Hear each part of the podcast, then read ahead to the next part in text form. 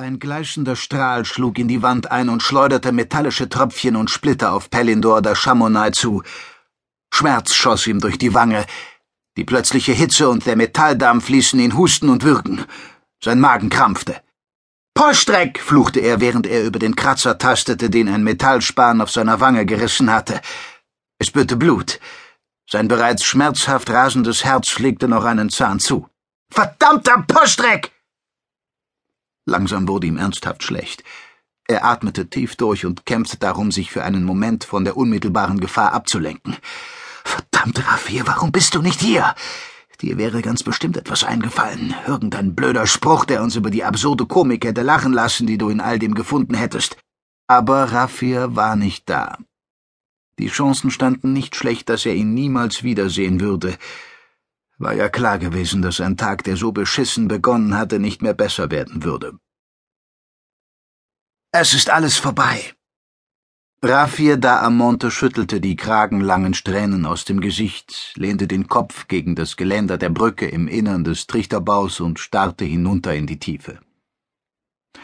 Pellindur der Chamonix musterte die schwarz gefärbten Strähnen im weißen, asymmetrisch geschnittenen Haar seines Freundes eine Längenmischung zwischen Bostich und Hozarius, wie Raffir gern betonte, um den Konservativen ihre eigenen Worte in den Hals zurückzuschieben.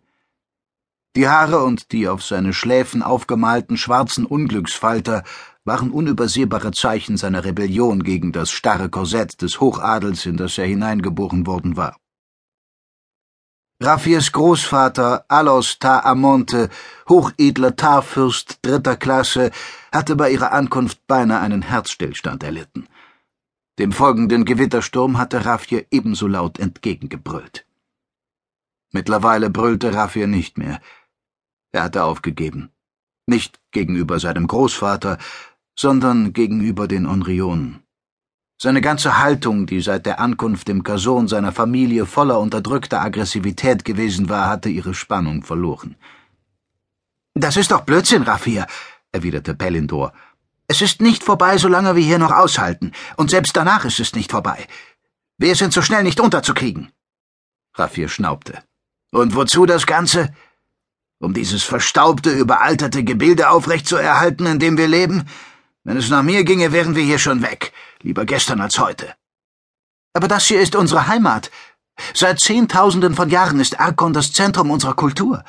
Sowas kann man nicht einfach aufgeben, nur weil ein paar dahergelaufene Schwarzhäute sich als Universumspolizei aufspielen und glauben, jeden herumschubsen zu dürfen. Raffir drehte den Kopf. Die goldenen Sprenkel in seinen roten Iriden fingen Pellindors Blick. Und wer will Ihnen sagen, dass Sie das nicht dürfen? Unser Imperator, den Sie irgendwohin verschleppt haben?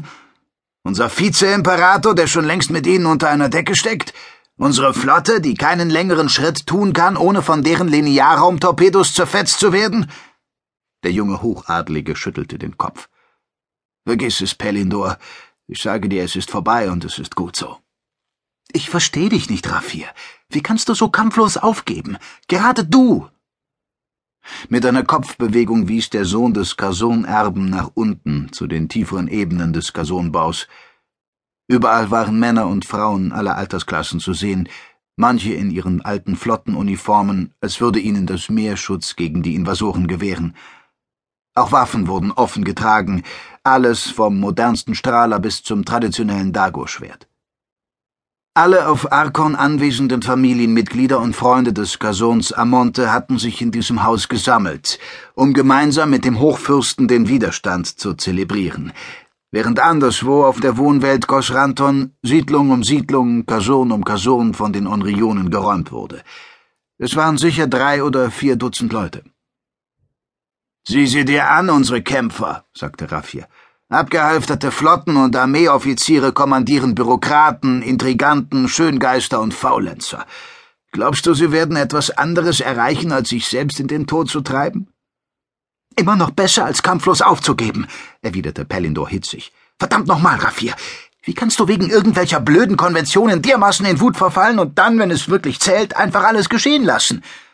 Wie kann es dir so wenig bedeuten, dass diese Leute uns unsere Heimat stehlen wollen und dabei auch noch frech behaupten, das Recht sei auf ihrer Seite? Die Nats sollen dieses System bekommen. Ausgerechnet. Ohne uns wären die Nats ein Nichts.